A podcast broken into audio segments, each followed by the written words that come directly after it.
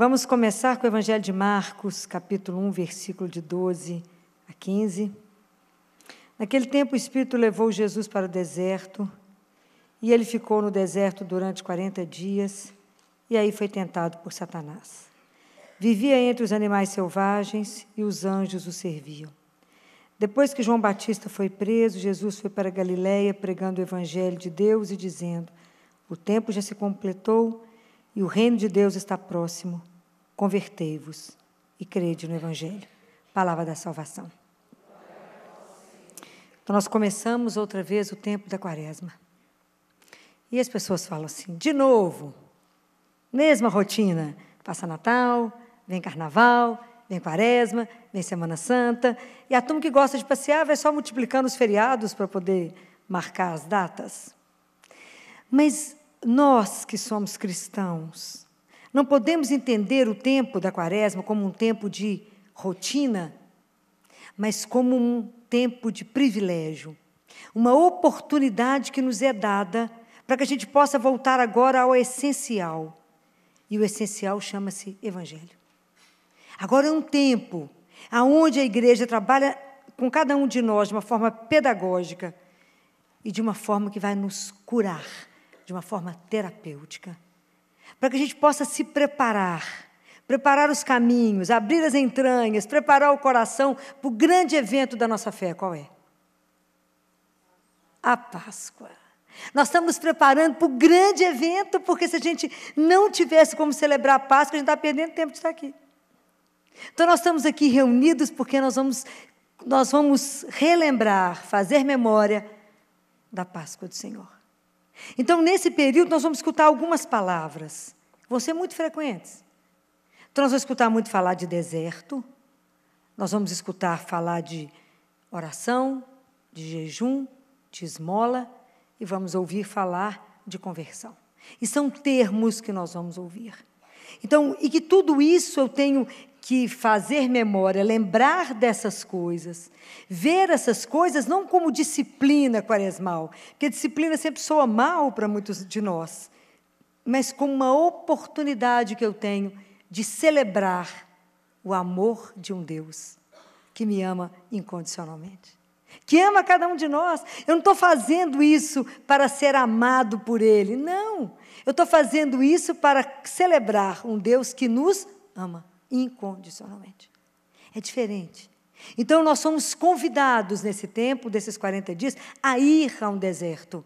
O deserto é em nós. É aprender a silenciar, é aprender a despojar, aprender a me libertar de tanta coisa, a tirar tantos falsos absolutos que eu estou carregando na vida. Ai, quanta certeza furada nós carregamos. Quantos falsos, né? Quanta coisa que a gente está colocando na nossa vida e está distraído. E a vida, porque a vida vai nos enrolando. O mundo vai nos enrolando. E às vezes a gente coloca a nossa vida, a estrutura dela, onde ela não fica, onde ela não se sustenta. Então é o momento da gente parar e avaliar. E quando a gente vai falar de jejum, de oração, de jejum e de esmola, na verdade eu estou podendo celebrar, rever as três formas de amor: amar a Deus, amar ao irmão e amar a mim mesmo. Então a gente precisa rever como anda a minha vida de oração. Aí na quaresma a gente pensa, será que eu não poderia rezar um pouco mais? Se eu já tenho consciência que rezar é me encontrar, será que eu tenho consciência que rezar é encontrar com Deus? Porque eu acho que o dia que a gente tomar consciência que eu me encontro com Ele, eu vou querer rezar mais. Porque eu vou me encontrar com Deus que é vivo. Não é uma imaginação, é uma pessoa. Será que eu vou com disposição de ouvir? Disposição de fazer uma partilha com Ele? Disposição de fazer da minha oração um diálogo, não um monólogo. Eu falo, ele escuta, ele fala, eu escuto. Olha como é que a gente precisa caminhar. Será que nessa, nessa quaresma eu não tenho nada que melhorar na minha vida de oração? Nada. Será que eu estou tendo tempo de verdade de parar? Será que eu estou tendo tempo de verdade para ouvir e desejo de cumprir a vontade dele na minha vida? Ou eu só converso mecanicamente? Quem sabe eu vou conseguir entender que esmola não é dar o que resta, o que sobra. Mas que esmola, na verdade, ela tem um termo grego, que é piedade. Né? De quando a gente canta aí, né? e eu só tenho piedade do outro porque primeiro alguém teve piedade de mim, e é o Senhor. Porque Deus tem piedade de mim, eu tenho piedade do meu irmão. É assim. Então não é dar o que sobra, mas eu poder estar junto daquele que precisa da minha pessoa, precisa do meu tempo, precisa do meu olhar, precisa da minha companhia, alguém que está sofrendo. Não é dar esmola dinheiro, se dê. Vê o que está acontecendo com o outro. Essa é a proposta de Deus para nós: fazer um mundo melhor, um mundo mais humano, mais fraterno. E, e jejuar. Aí eu fico pensando que o jejum tem uma proposta de nos fazer ser dono de nós mesmos. Falar, eu sou capaz de dominar esse instinto e não comer, e não beber, e um tanto de coisa. Mas eu estou pensando que nós estamos vivendo uma era que nós estamos sendo tão puxados para fora, a gente só é chamado para o exterior, não é? Então, o dia inteiro rede social não te dá um minuto de sossego. Então, será que nesse, nessa quaresma não seria interessante fazer um jejum das redes sociais? Filó, vou morrer sem celular. Eu morro, não estou falando ficar sem celular o dia inteiro. Mas se a gente não pode excluir alguma coisa, será que a gente não pode parar por uma hora sem mexer no aparelho e rezar um pouco mais? Uma vez eu já perguntei para vocês, perguntaram se eu tinha o celular de Jesus, né? Eu falei, celular, gente, é para quem está longe, né? Você não precisa do número de quem está perto de você. Não é? celular é para quem você encontra de vez em quando, para quem você só cutuca do lado e fala, presta atenção. Não precisa de celular. Não é? Então, quem sabe, vamos pensar nisso. Olha o quanto escravidão. Vamos reconhecer como nós estamos escravos de tanta coisa. Vamos reconhecer. Vamos parar e se ver. E falar que é isso, eu sou dono de mim. Vamos aproveitar essa fase da quaresma, são 40 dias para a gente ter a ousadia de se rever. E a palavra que hoje eu quero trabalhar comigo e com todos nós aqui chama-se conversão. Quando Jesus fala assim: o tempo já se completou e o reino de Deus está próximo, convertei-vos e crede no Evangelho. Filó, quando a gente escuta essa palavra, eu fico imaginando como é que isso chega no coração de tanto de jovem, tanta gente bonita aqui dentro da igreja. Eu falo, Filó, quando você escuta falar assim, conversão, o que é, que é isso, Filó? Vê se essa palavra tem lugar na nossa vida hoje. Conversão, mudar de vida, abrir mão de um tanto de coisa, passar por uma vida cheia de disciplina, de regra. O que é, que é isso, Filó? Aquela vida que a gente tem que ficar rezando todo dia que estou fora? Será que é isso mesmo? Sabe que conversão, mudar de vida é ruim desse jeito? Mas a gente pensa que é.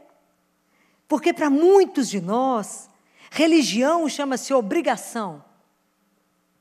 Ah, Filó, é, eu não sei, não vou muito na igreja, não, porque é um tanto de regra para cumprir que eu não entendo nada.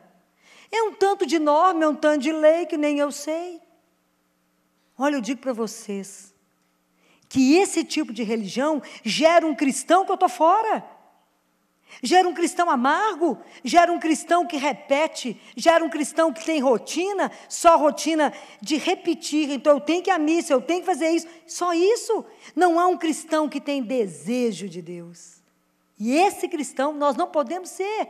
Há uma teóloga que diz que aonde existe um grupo de crentes que não tem desejo de Deus, não existe crente. Existe uma caricatura de pessoas que procuram Deus por medo, por interesse. Não podemos ser assim. Nós temos que desejar esse Deus. Por que, que o nosso cristianismo tem essa água de chuchu rala que eu falo? Porque nós ainda não entendemos que a gente vive diante de um Deus vivo. É isso que falta em nós, é vibrar com essa presença de um Deus que é real, ele não é uma ideia. Não é alguém que viveu lá em dois mil anos atrás, não, está aqui agora, nesse momento. Compreendem? Um Deus que faz parte da sua vida. E um Deus que veio nos ensinar a ser filho do Altíssimo. Deixa eu ensinar para vocês o que é ser filho de Deus. Como é que você age como homem ou como mulher? Deixa eu te ensinar como é que caminha. Porque nós não entendemos o que é a palavra conversão. A palavra conversão, o verbo em grego, ele tem uma outra tradução. E a conversão, ela significa vamos rever, vamos repensar como é que eu estou caminhando. Na verdade, é como se Jesus falasse assim: presta atenção, Olhe, olhe para ver. se na sua vida não tem algo para que você tenha que repensar o seu modo de agir, o seu modo de ser, que não está permitindo que você viva a vida que Deus, projeto que Ele tem para você de uma vida mais humana. Porque todo o nosso trabalho de conversão só existe porque existiu alguém que tomou iniciativa. E essa iniciativa chama-se Jesus. Da mesma forma que ele, como ele olhou no olho daqueles, daqueles homens pescadores e falou: Eu tenho uma proposta para você. Hoje ele propõe para nós: pare e pensa na sua vida. Será que não tem nada diferente para você pensar no seu modo de fazer, no seu modo de pensar, que não está permitindo que você viva a vida que Deus sonhou para você? Existe um projeto de uma vida digna e feliz para você. Por que, você não está vivendo ela? Eu te conto. É isso que ele quer dizer quando ele fala: convertei-vos. Ele está nos propondo uma mudança na nossa vida. Ele vai te obrigar? Nunca. Porque se a conversão ela não te trouxer paz e alegria, ela é falsa. Porque caminhar com Jesus é uma alegria indizível. Não tem como cronometrar. É algo que, sem propósito. Mas exige que a gente tome atitude se queremos ou não. Eu quero ou não rever a minha vida. Então, se eu tenho que parar e rever, então a primeira coisa que eu proponho para vocês é que vocês revejam os medos que estão bloqueando a sua vida. Porque converter é ser libertado. E quanto, quanta coisa hoje não acontece na sua vida porque você tem medo. O primeiro medo que nós temos é de acolher Jesus na nossa vida, de acolher a novidade do reino, de acolher que somos irmãos e que se eu sou irmão, eu não posso aceitar algo errado com você, algo feito para você de um jeito, algo feito para ele de outro jeito. Vocês já experimentaram olhar o mundo a partir daquele que não tem? Claro que não, eu nem conheço isso. Mas eu vejo, e é duro de ver. É duro. É duro ver uma criança que cai agora, que cai numa escola, cai, quebra o braço, e porque ela é filha de um ortopedista, apesar do pai não estar em Belo Horizonte, em 50 minutos o braço está engessado. E é duro ver uma criança chegar na Santa Casa para uma cirurgia letiva de uma traqueoplastia, viajou seis horas de viagem para a cirurgia em jejum, com o bracinho numa tipóia. O que aconteceu, mãe? Quebrou o braço, que dia? Segunda-feira. Quebrou o punho, mas falaram que é assim mesmo, que cola. De pobre, né? Deve colar sozinho. Deve ter uma outra técnica, né? Isso é simplesmente cruel. Ou tem outra palavra? Isso é um crime. Mas o ortopedista liberou a si mesmo. Pode operar, não é filho dele, não é o braço dele. E vem o coitadinho num carro segurando o bracinho. Tem outra palavra não ser cruel? Eu não sei, porque eu acho que o céu treme. A dor não é sua, não é? É do outro. É de um pobre, coitado, que não sabe nem que tem o direito de falar, dói, mãe. Isso é de chorar. O cirurgião falou: o que, é que eu faço? Falou: falei, interna, meu filho. Interna, chama o ortopedista, vamos fazer um tratamento digno, depois opera. Faz a plástica na traqueia que ele precisa, porque ele teve um traumatismo craniano. Aliás, ele precisa fazer uma tomografia, porque está convulsionando, ninguém nem olhou. Porque não precisa olhar, não, resolve outras coisas. É duro lidar com essa medicina. É duro lidar com o descaso na saúde. É duro esse mundo que ainda não entendeu que o projeto de Deus é outro. Então, como é que eu posso afirmar que eu sou cristã? Eu fico pensando, se hoje Jesus chegar aqui agora, nesse momento, se ele resolvesse se manifestar, primeiro a gente ia morrer, depois ressuscitar, ele ia mostrar para nós como é que ele nos reconhece como discípulo. Como é que na minha vida, nesse momento, Jesus pode olhar e falar: essa é minha, esse é meu? Como? Quais são as marcas que nós estamos trazendo? Não, filho, estou bloqueado, morro de medo. Não, não posso me comprometer. Então, nós estamos fora do projeto de Jesus, que a única coisa que a gente tem que fazer é comprometer. É estar tá errado. Então, eu preciso ter a coragem de me ver. Eu preciso ter a coragem de me olhar, de parar perto de mim mesma de silenciar, porque a, a maior tentação que nós vamos ter hoje será: para que converter? Que bobagem, sua vida está ótima. A quaresma vem sacudir a nossa inércia, vem sacudir a nossa comodidade e falar: vocês estão achando que a vida de vocês está espetacular? Tá não. Porque a conversão, ela é diária. A conversão, ela não acontece de uma vez. Porque vai ter muita mudança dentro de nós. E ela precisa ser acolhida. Esse projeto de Jesus, Jesus precisa ser acolhido dentro de mim. Eu preciso escutar muitas vezes a palavra para que ela possa me transformar. Porque conversão é essa mudança que vai acontecendo e eu vou reagindo de uma forma diferente em cada coisa. Se eu continuo igual desde a primeira vez que eu fui apresentada a Jesus, tem alguma coisa errada. Que não mexeu nas minhas entranhas, que não me fez assumir o mesmo papel que ele assumiu. De denunciar quanta coisa errada, de ser voz daquele que não tem voz. Quanta coisa nós estamos precisando de tomar atitude. E às vezes a gente fica na omissão. Então, é preciso que a gente tenha a ousadia. Estamos na quaresma de parar e de se perguntar: quem sou eu? Sabe que mais importante, eu digo hoje, tem pessoas que falam assim: nós, Jesus apareceu para tanta gente. Tanta gente conversou com Nossa Senhora, conversa. O vê, tem gente que vê anjo, né? Tem um monte de assunto aí. Mas o mais importante nesse mundo, a gente precisa de uma graça de Deus. A graça de se conhecer. Porque a gente não se conhece, nós somos estranhos para nós. Nós não sabemos quem somos. Então nós precisamos de conhecer. A primeira graça que eu preciso dele é saber quem eu sou, Senhor. Que mistério é esse que o Senhor fez? Porque se eu não me conheço, como é que eu vou te servir? Como é que eu vou saber me entender para me colocar à disposição? Porque quando a gente é chamado para a conversão, a gente fala: será que eu estou sendo chamado é para ser santo? Essa é a nossa missão. Mas o primeiro momento não é de ter uma vida perfeita, mas é caminhar na certeza de que sou amado. É isso que, se vocês caminharem com a certeza de que é amado, o resto vai caminhar. Mas primeiro se permitam se saber amados. E isso faz qualquer diferença na nossa vida. Não porque eu mereço, mas porque Deus assim quis. Então, isso faz toda uma diferença na nossa vida. Entender isso e pensar: será que é essa vida medíocre, fútil que eu levo, é só isso mesmo? Será que essa vida que eu levo, tudo que eu estou querendo, é só isso? Eu estou contente e vou morrer só com essa vidinha mais ou menos que eu estou vivendo? Será que é isso?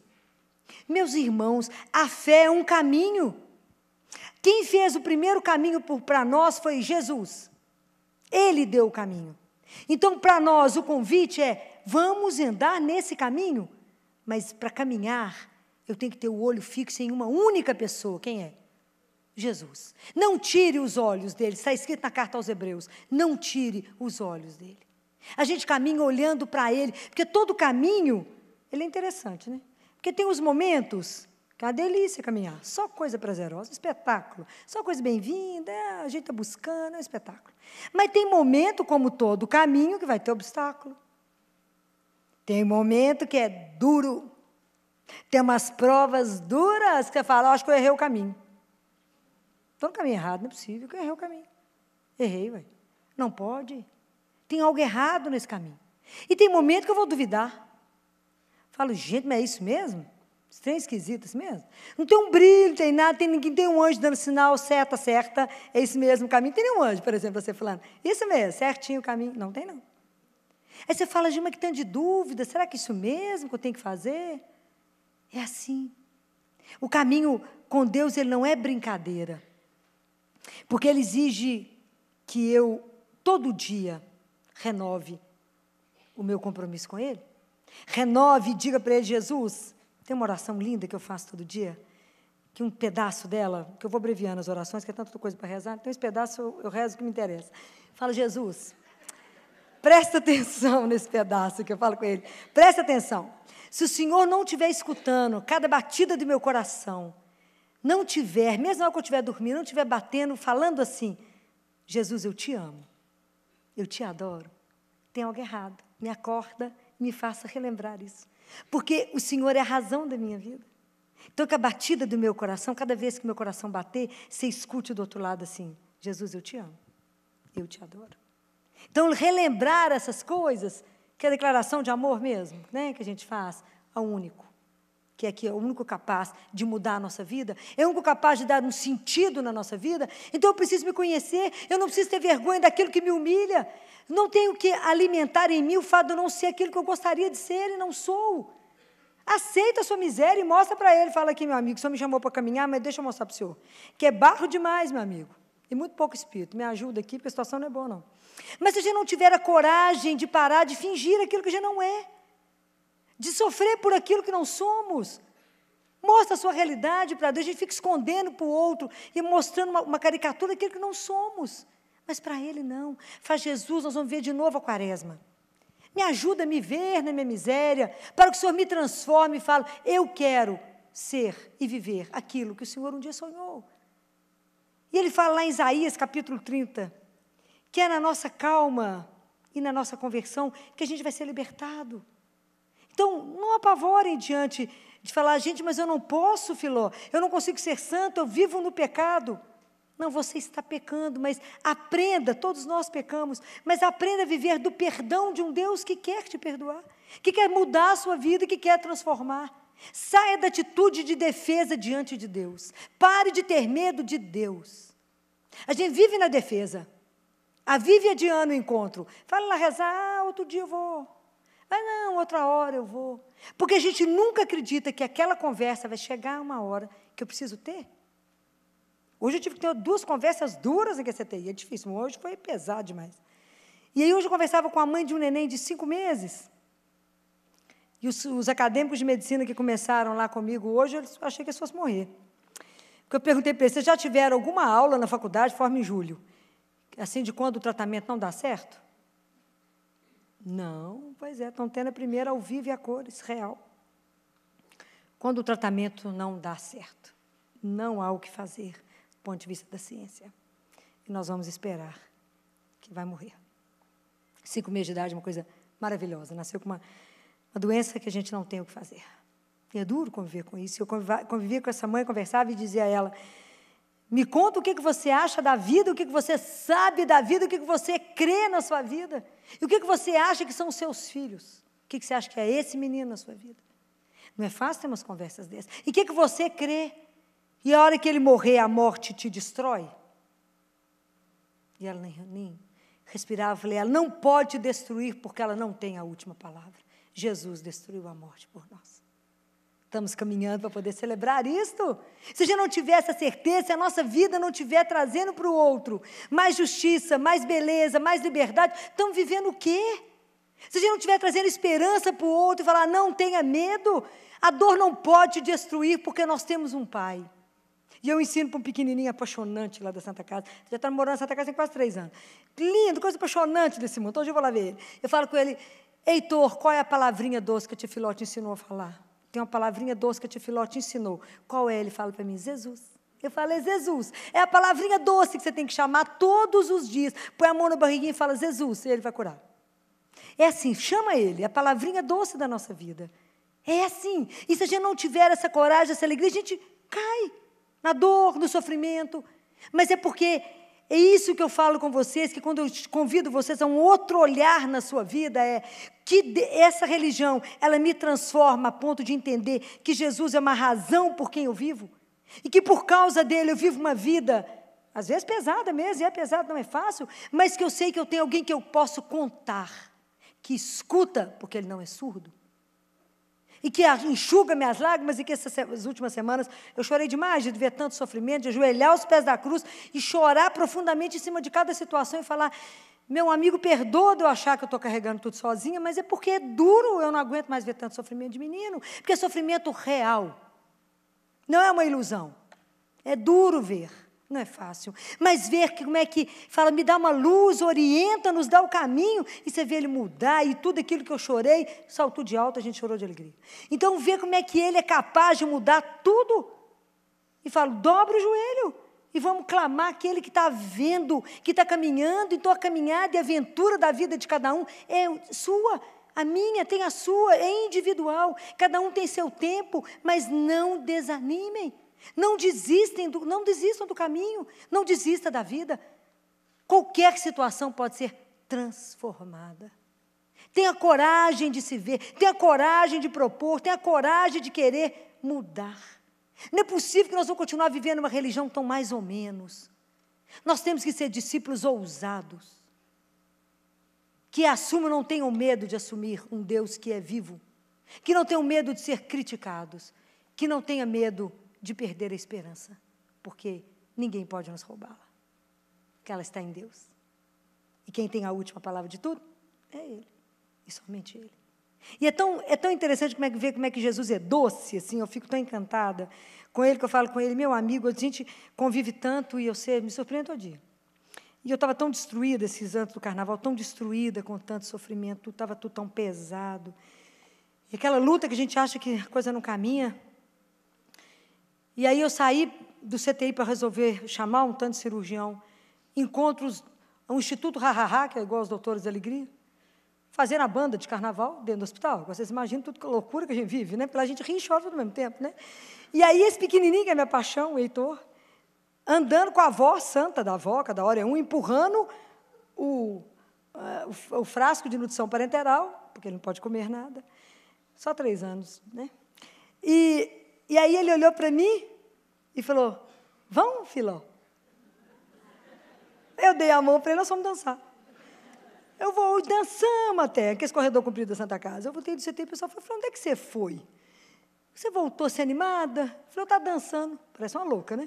Eu estava dançando lá fora com o Heitor, carnaval, a turma toda fantasiada, os meninos todos. Menino em cadeira de roda, menino enfaixado, menino com um olho só. Tudo que vocês imaginarem. Seria uma, um bloco dos horrores. E estávamos lá na maior animação. Aí eu falei, com, aí no meio da dança, quando eu me vi onde é que eu já estava com o Heitor, nós dois, maior animação, e ele não podia perder as veias dele, que era a luta. Nós dançando eu falei com Jesus, é meu amigo, o Deus que eu creio é um Deus que dança. Que no meio de toda essa dor, no meio de todo esse sofrimento, a gente dança. Porque cremos que o Senhor é o Deus possível que pode mudar todas essas histórias. Que eu sei que o Senhor muda tudo isso. Eu sei que um dia estaremos libertados, que um dia nós vamos dançar eternamente, um dia nós vamos poder celebrar essa vida que não sucumbe com a dor e o sofrimento. Porque vai muito além disso, porque tem um Deus que dança conosco, no meio de todo esse sofrimento a gente consegue rir. Fala, vocês são loucos? Não. É esse mistério que a gente não compreende, mas que nos embala. E por um momento a gente é, é capaz de imaginar, eu falava, vamos dançar, Heitor, vamos celebrar que a vida não encerra, meu filho. A nossa vida é eterna. E eu falo com Jesus, eu sou tão ousada, Senhor, que eu tenho uma lista de música bacana para nós dois dançar. Já está tudo separado, já falei com ele, Senhor, guarda todas, que eu vou escutando falar, nota essa que nós dois vamos dançar. Porque eu creio que o Deus que, eu, que a gente crê é o Deus que dança. Ele também dança. É um Deus alegre, é um Deus que, que criou, nos criou para uma alegria que já não tem dimensão. Então, quando eu falo com vocês de conversão, de pensar na nossa vida, de rever a nossa vida, eu falo: o que que a minha vida ainda não permite que o projeto de Deus se cumpra? Aonde eu estou tão atrofiada? Aonde eu tenho tanto medo? Aonde, Senhor, minha vida está bloqueada? Por que eu estou vivendo tão voltada só para mim mesma e ainda não me abro porque eu preciso viver? Me dê coragem, Senhor, de anunciar um Deus que é vivo e que não há limite para Ele. Não há limite para o amor dele. Não há limite para esse Deus que nos quer vivendo dignamente. Vocês ficam imaginando quando Deus nos olha, que Ele nos criou para nos ver alegre, feliz, rindo, e nos ver deprimido, desanimado, abatido, sem coragem para a vida. E fala, gente, o que, que eu fiz? Onde que eu errei? Onde que eu errei? Que esses meninos estão todos sendo esse desânimo. Vamos rever. Não foi se a sua vida está assim, tem algo que está errado. Coloque ela diante dele, aproveita a quaresma, vamos rezar mais, desliga mais o celular, reza mais. E fala, meu amigo, eu não quero continuar assim. Eu quero viver o tempo que eu tiver aqui, exatamente o projeto do Pai para mim, sabe por quê? Porque ele é belíssimo. Ele só pode ser maravilhoso, pois foi ele quem fez. Se ele. Tem uma oração que a gente rezou um tempo atrás aqui, que falava assim: é que Senhor, que eu, que, que eu me permita, né, que a vossa graça. A gente pede a Ele que o amor dele seja aquilo que nos conduza. Vocês imaginam que, a, que o seu amor guia a minha vida? Você imagina que se o amor do Pai guia a nossa vida, o que, que vai dar errado? Nada. Tenha a ousadia de pedir a Deus que Ele nos guie, que Ele nos levante a cada manhã e que nos faça verdadeiros discípulos sem medo da cruz. Sem medo se o caminho está pesado. Sabendo que a única pessoa que não nos abandona é Ele. O único que não nos deixa de lado é Ele. Que a gente não tenha medo mesmo de viver essa verdade. Deus não é um, um, uma utopia. Nos converter é passar por uma vida maravilhosa, é uma vida que muda completamente. Você vai viver uma vida completamente diferente da que você está vivendo, a partir do momento que Jesus for o centro da sua vida. Porque tudo é com Ele, para Ele, nele, por Ele. Tudo o que você fizer, você vai perguntar para Ele. Você vive com os olhos nele e fala, está de acordo ou não está? Sim ou não? Sinaliza para mim. O que, é que você está achando? Tudo eu vou apresentar para ele, Senhor, o senhor está de acordo, não está de acordo? Como é que nós dois vamos caminhar? Você vai acordar já diante dele. É diferente viver e pedir a ele, me ajude, que a minha mão hoje seja a sua para alcançar o meu irmão. Você usa da minha mão, seja a extensão da sua misericórdia, me ajuda. Me ajuda a ver a dor, que se o Senhor não me mostrar, eu não vejo, porque eu sou tão egoísta que eu só olho para a minha mas me ajuda a olhar no olho do outro.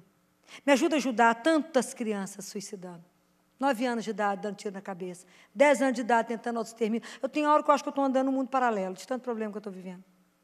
Não é possível o que está acontecendo. O que, que nós não estamos conseguindo mostrar para essas crianças? Qual a alegria que nós não estamos podendo mostrar?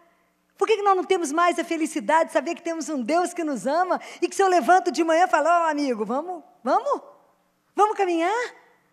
Qual é a proposta do dia? Viver com alegria porque temos saúde. E eu digo para vocês, tudo fora do hospital é bom. No hospital é tudo muito difícil, gente. Mas a gente levanta com saúde, ninguém te deu banho, é uma alegria, você escolhe sua roupa, escolhe seu perfume, olha que alegria, pode comer o que quiser, fala, delícia de vida. Obrigado porque o Senhor me criou. Ainda tem muito mais coisas que eu nem vi. Ó, que delícia. Me ajuda a, a, estar com os olhos abertos para o que o Senhor quer me ver, o ouvido atento para te escutar, mas um coração que queira te obedecer. Eu quero viver para o Senhor. Vamos lá, e como é que eu posso ser bom para o Senhor se o Senhor é ótimo para mim? Só ajudando meu irmão, porque para o Senhor não chega nada. Filó, mas eu decidi não comer carne, então dá a carne toda para alguém que nunca teve oportunidade de comer. Só parar de comer carne não vale. Faz um trem direito, né? Faz um trem direito. Parei de fumar, que beleza, vai desintoxicar você, porque em Deus não chega fumaça. Agora, pega o dinheiro do abençoado cigarro faz algo de útil com isso. É assim, vamos começar a acordar para o outro, vamos começar a ter a coragem de viver uma vida com, que seja digna daquilo que Ele nos criou, com Ele, conosco e com os outros. Vamos parar de destruir, vamos ser mais solidários, vamos abraçar mais, vamos nos ver mais, vamos conversar mais, vamos ficar atentos mais uns com os outros. Pare de ter medo do Senhor, acolha Deus na sua vida. Fala com Ele, Jesus, me dê a graça da conversão, que é a graça de me ver a proposta de me olhar e a proposta de rever a minha vida para que eu possa caminhar na sua luz. Então, tem de piedade de mim. Me lava, me lava de todo pecado. Me mostra aquilo que é bacana, me mostra aquilo que é digno de ser filho do Altíssimo. Me dá alegria de entender o que é ser filho de Deus. Nós não entendemos isso, não. Alegria de falar, o que, que você é? Filho de Deus? Não, que espetáculo, já dança a partir de agora. Por quê? Porque você não sabe o pai que eu tenho. Ó, oh, o pai que nós, nós não temos dimensão desse pai. Então vamos viver essa alegria de saber que vamos participar de uma alegria eterna. Que temos, vamos encontrar e viver eternamente. Nós não temos dimensão disso, não. Essa é alegria da nossa fé. Quando alguém perguntar assim, por que você é tão feliz? Você está muito rica? Fala, você é demais, minha filha, você não tem ideia. É mesmo, é, você não conhece o meu pai. É, é o dono do mundo. Dono de tudo. Você está sabendo? Não, até você mesmo. Você que não está sabendo de nada, minha filha. É dono de todas as coisas. E Ele pode me dar tudo que eu quiser. E tudo que for bom para a minha vida. Porque nem tu, tudo eu posso, mas nem tudo eu devo. Tudo pode, e nem tudo às vezes é bom para a nossa vida. Mas sabemos que Ele nos ama como ninguém. Só de se acordar de manhã e saber que você tem um Pai, um Deus que te criou e que te ama incondicionalmente, o que, que te aflige? A falta dessa consciência. Que o dia que tivermos, tudo muda na sua vida a partir desse olhar. Então, o convite, o primeiro convite da Semana Santa, da Quaresma, é: vamos olhar para nós? Vamos olhar a nossa vida? Vamos ver aonde a nossa vida não está revelando a dignidade do Pai que eu tenho. Onde não está revelando o filho ou a filha que eu sou porque eu sou filho e filho do Altíssimo. E a minha vida precisa revelar tudo isso. E eu preciso levar isso para a vida daquele que ainda não sabe disso. Mas não é levar com tristeza, com penúria, não é com alegria. A gente ri, chora, anda, mas anda, fala com Jesus, Jesus. A gente anda e chora, anda e chora e anda, né, amigo? Vamos andando. Porque já não pode ficar sentado no caminho. Está difícil, o dia reza mais. Clama mais, grita mais, para com ele, faz só estar vendo essa situação. Vamos dar um jeitinho, amigo? Só pode o que eu não posso. Só pode mudar aquilo que eu não sou capaz. Mas eu creio e confio que o Senhor pode. Então vamos aprender a viver essa alegria, gente, de um Deus vivo. Esse é o cristianismo que está precisando de ser sacudido. Vamos tirar essa apatia de viver com um Deus morto ou de um Deus que só foi lá. Não. Ele já ressuscitou. E a promessa dele foi: Eis que estarei convosco todos até os confins da terra. Então, eis que estarei convosco todos os dias, sem dia santo, sem feriado, sem sábado, sem domingo. Ele está, nós é que estamos fora. Peça a Ele a graça do encontro dentro de você mesmo, desse Deus que te ama. Vamos repensar a nossa vida, né? Vamos fechar os nossos olhos, vamos nos colocar diante do Altíssimo. Vamos pedir a Jesus a graça. A graça da primeira semana da quaresma. Senhor Jesus Cristo, tem de misericórdia de cada um de nós. Obrigado pela graça de estarmos reunidos na Sua Santíssima Presença. Nos conceda, Senhor, a graça da conversão, a graça de poder nos olhar, de repensar a nossa vida, de rever tudo que a gente pensa, a forma como a gente age, a forma como a gente fala, se isso condiz com a vida, a dignidade de ser filho do Altíssimo. Nos conceda a graça de nos conhecermos. Nos dê a graça, Senhor, da conversão. Que assim seja. Amém. E a doutora Filó hoje nos fala daquela passagem que Jesus é conduzido para o deserto para ser tentado. É preciso lembrar a diferença de tentação e de provação. Quem tenta é Satanás. Deus nos prova e a prova é para ver se a gente anda direitinho na vida. Aquela prova que de vez em quando a gente tem que passar para saber se nós entendemos aquilo que ele tem nos ensinado. A intenção da tentação é nos jogar no chão. A intenção da prova é nos exaltar. A intenção da prova é saber como que a gente anda. E a intenção da tentação é queda. Por isso que a gente, nesse momento, a doutora Feló nos convida a um momento interior a ir para o deserto, o ir para o deserto é você entrar dentro de você e rever como você anda, como anda o seu coração. A palavra de ordem hoje é convertei-vos e crede no Evangelho. E a conversão, uma conversão genuína, tem que vir com alegria e com humildade. Se você anda um cristão cabisbaixo, triste, você ainda não se converteu. A conversão verdadeira traz junto com ela a alegria. O nosso Deus é o Deus da alegria. Jesus era alegre. Então hoje nós vamos rezar pedindo ao Senhor uma conversão verdadeira. Vamos rezar? Senhor, hoje nós estamos aqui e nós queremos entrar dentro do nosso coração e te pedimos, vem conosco. Entra. Coloca luz, Senhor, naqueles lugares escuros que eu não consigo ver, aonde precisa do teu amor, da tua luz, da tua alegria. Queremos converter a Ti, Senhor. Voltar o nosso coração para Ti e sermos inteiramente Teus. Fica conosco, Senhor. Amém?